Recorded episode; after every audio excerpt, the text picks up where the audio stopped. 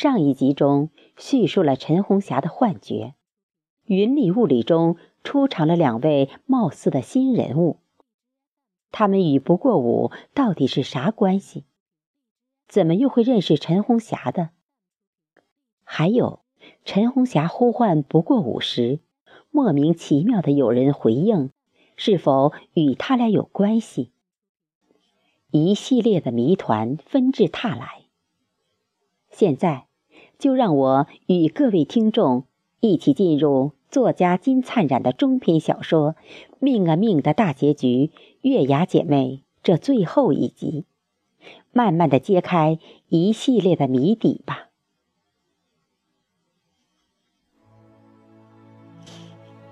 《命啊命》第七集《月牙姐妹》，我俩。是不过午的前妻，月牙为先，我为后。先后出来为不过午找歌。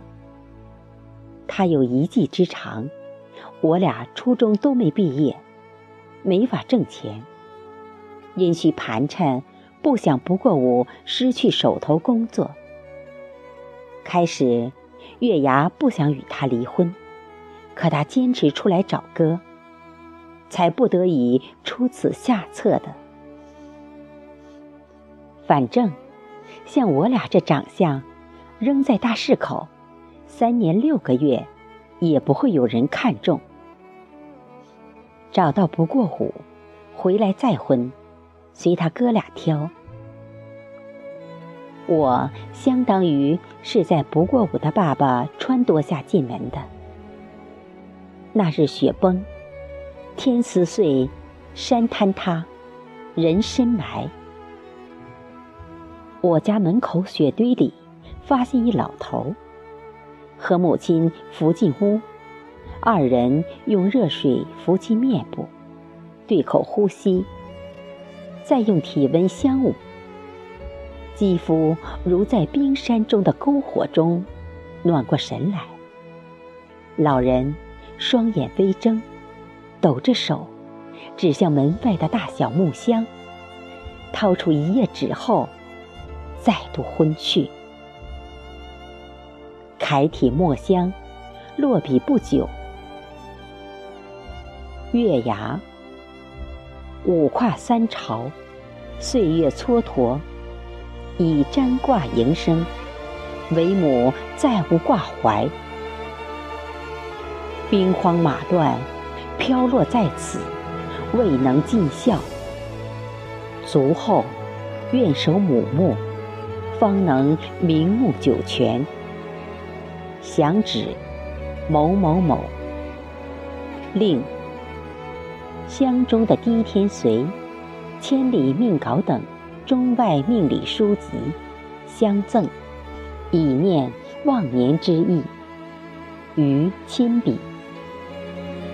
我俩送完，户外刚还噤若寒蝉的太平鸟，莫名的叽喳吵闹，飞翼急速的拍击声产生气流，和着烈风，组成哀婉的交响乐，悠扬苍劲，高潮时形成爆发力，将门撼动，我手未伸，门自开。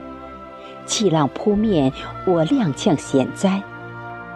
无数鸟鱼贯而入，翱翔数圈。空气形成漩涡，涡心悬速无穷大至温升。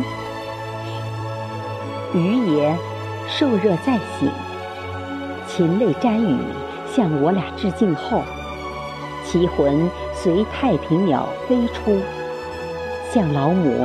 飞奔而去，鸟旋至极，竟扭尸面朝西。我俩跨门仰天，鸟鸣如歌，潮涌老家。我俩用炽热的心灵幻想死神白色羽翼中冻僵的生命，现于其静卧处堆砌白雪。以保师之尊严，为在天之灵。数日后，月牙和我随愿与老人家叶乐归根后，回家途中，于大师中。信件断断续续中，一会儿表示要吃睡父亲坟前丁忧三年，一会儿承诺要赚够于二成亲的费用。书对月牙来说是生命。之后，月牙感动于于大也失踪。再之后，我开始了寻解之旅。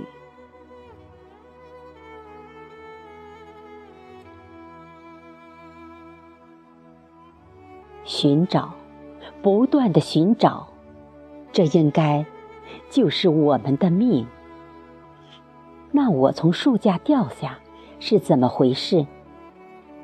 我基本听懂了衙妹的介绍，尽管两家之间仍有很多疑团卡在心中。刚刚讲述的过程中，透过月光，我已经留意到面前的人。其实不像他所承认的相貌。要知道，自嘲的人都不是等闲之辈。那一撇一撇的薄嘴唇，在鼻梁凸影的月光下，从右张开。这片枫林，在考古学家和植物学家实地考察后，发现最大的一棵枫树已有千岁。村长把这一任务交给我俩时，要我俩保密，以防不测，以此作为白吃白住的交换。我俩在家就是捡破烂了，没有不能凑合的。家中的各种能够谋生依赖的工具，应有尽有。每次出门，携带谋生工具第一，衣食用物第二。美貌，在填饱肚子之前，是不堪一击的。幽默，没有智慧到一定程度，想都别想。所谓一分钱比死英雄汉，秀才为五斗米折腰。这就是光怪陆离的大千世界。我俩制作的书架，明天。就有专家来验收，树架做好，一架风林也就几天。比对修理多日后，准备今夜捆绑装套。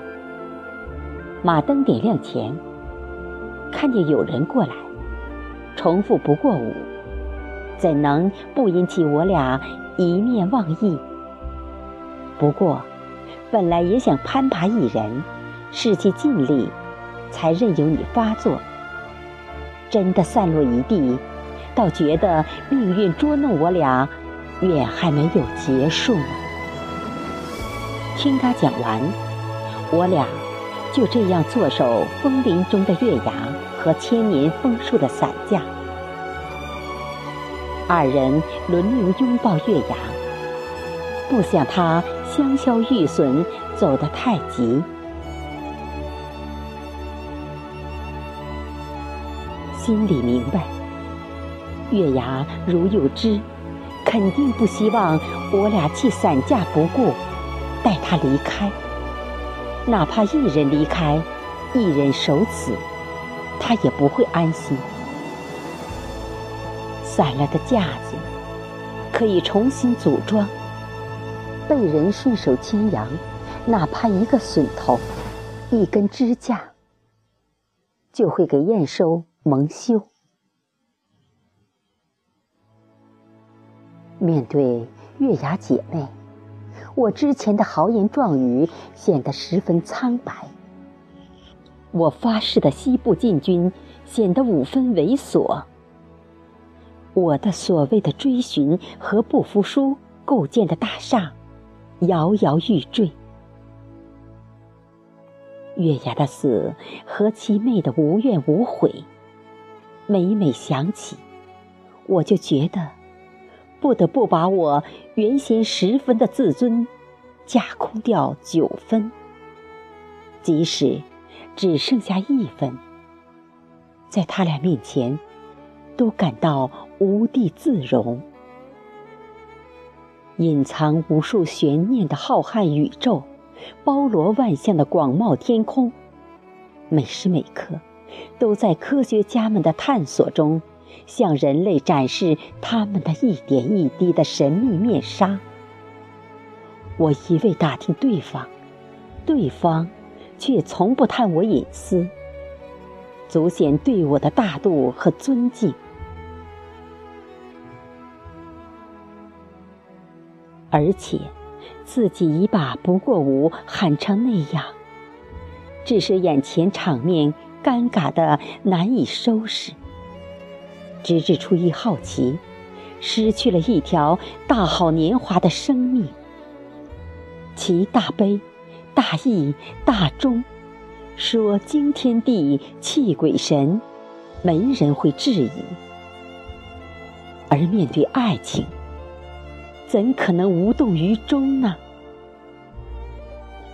我的灵魂深处，经过一番激烈的搏斗后，觉得，等他要我讲出来时再讲出来，不是连那个自尊只剩下的最后一分都保不住了吗？我的遭遇不比你俩好哪里？我不说出来，月牙怎能走得轻松？以为人与人真有云泥之别的命。之后发生与不过午的故事，确实事出有因。我终于说出了我的隐私。我从沿海考到内地，大学毕业前，爱上我的班主任。由于我是班长，为了工作，时常与他在一起。他为了我，决定离婚，以此打掉我停止妊娠的想法。毕业后，他为竞选系主任，劝我打胎，还说老婆不同意离婚。我人在异乡，身怀六甲，顷刻间。爱情粉碎，生不如死。碍于面子，对父母说：“刚入职场，生活需要资助。”对同学说：“就地工作，西部急需人才。”独立生子，含泪送人，告别伤心地，回家考上公务员。被人诬陷徇私舞弊，一气之下辞职后，结识于二。他为寻歌，我为寻子，同来这里。二人交心，恩人旁听，或听得见，或听不见，全当月牙听进去了。这是最简单的送别，最真诚的送别。最黑暗的送别，最古老的枫树下的送别。风，在我俩沉默中，掀动枫叶本该响起，却无声。云，在高空静谧中，穿行星间本该无形，却在吼。大象无形，大音希声。三张脸从灯的阴晕里浮起来，浮到已经薄亮的天光下。灯被衬得暗了，时节近霜降，满目的葱茏罩上苍色。估计沿海还是秋高气爽，日丽风清。这里。已经秋凉袅袅，几近萧瑟。环视鲜花，处处凋敝，草木却兴盛。仰视天，走南迁的雁行，或许来自于沿海我的家乡。于是天成海，桅帆林立，橹声一片。远处飘来一片五彩云霞，定神看，却似一团燃烧的火。到跟前，已成雨衣霓裳。原来是枫叶裹着的一名女子，和睦向上，睡得香甜，面色安详，表明大功告成。眉间传情，再多的哀戚或者哀怨，都已经睡了过去了。再迷人的景色，再严酷的现实，都将会回归它的本色。要走的，想留留不住；要来的，想挡挡不住。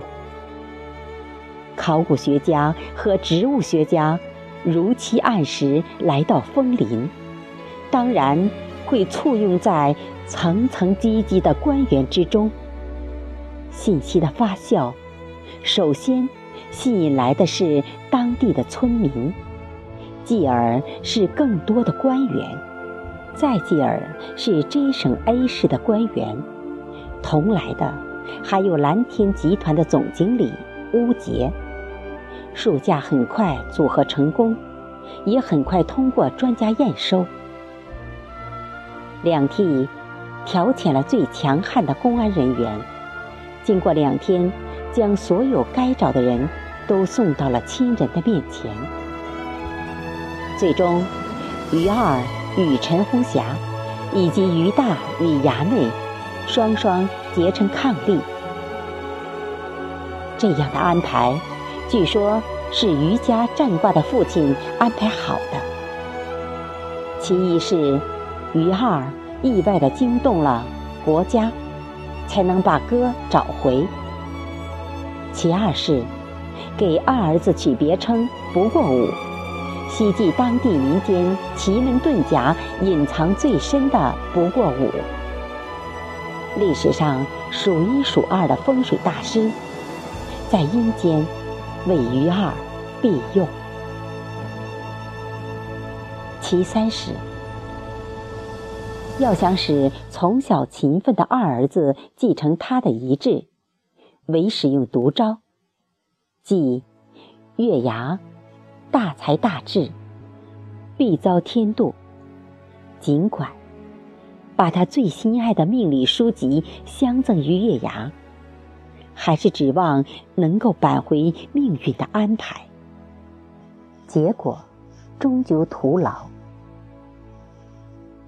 百密一疏，陈红霞的闯进，还白白的给余家增添了一个孙子，以及次子余二没有接过月牙手中的命理书籍，而是将其毁于一旦，再也不信宿命等等。都是祖传占卦的余家父亲没有算到的。还有一卦，所有人都没有预测到，就是陈红霞取代了父亲，成为 J 省 A 市开发区新上任的主任。洞房花烛夜，再加上之后的红袍加身，人人都沉浸在喜悦中。唯有于二拦住陈红霞官场上逢迎献媚的几处圣邀，说：“月牙有话要对他俩讲，晚了会后悔的。”在墓地凭吊月牙时，树木草叶纹丝不动，风声全无，就连蝉鸣鸟语都被这里肃穆的气氛挤压的。无影无踪。于二和陈红霞听到，看到你俩，我欣慰至极。于老先生的衣钵，我本不想交出，知道你俩都不会接受，无奈我不圆寂，你等怎会皆大欢喜？听得陈红霞潸然落泪。回家的路上，力劝于二继承父亲的衣钵。于二说：“还是前程未卜的好。不知道你的前程到底怎么样？不是更好吗？”作家金灿染的中篇小说《命啊命》到此全部播送完了。感谢各位听众的聆听，下次我将还在这个时段继续为大家播送作家金灿染的另一部中篇小说《将军魂魄之翱翔》，敬请期待。